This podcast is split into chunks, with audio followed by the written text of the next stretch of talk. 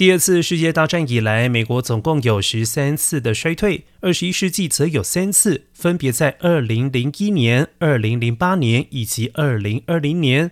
所有的衰退一般定义为 GDP 连续两季萎缩。高盛银行团队六月时曾经预测，美国经济可能在二零二三年某个时间点陷入衰退，几率为百分之三十。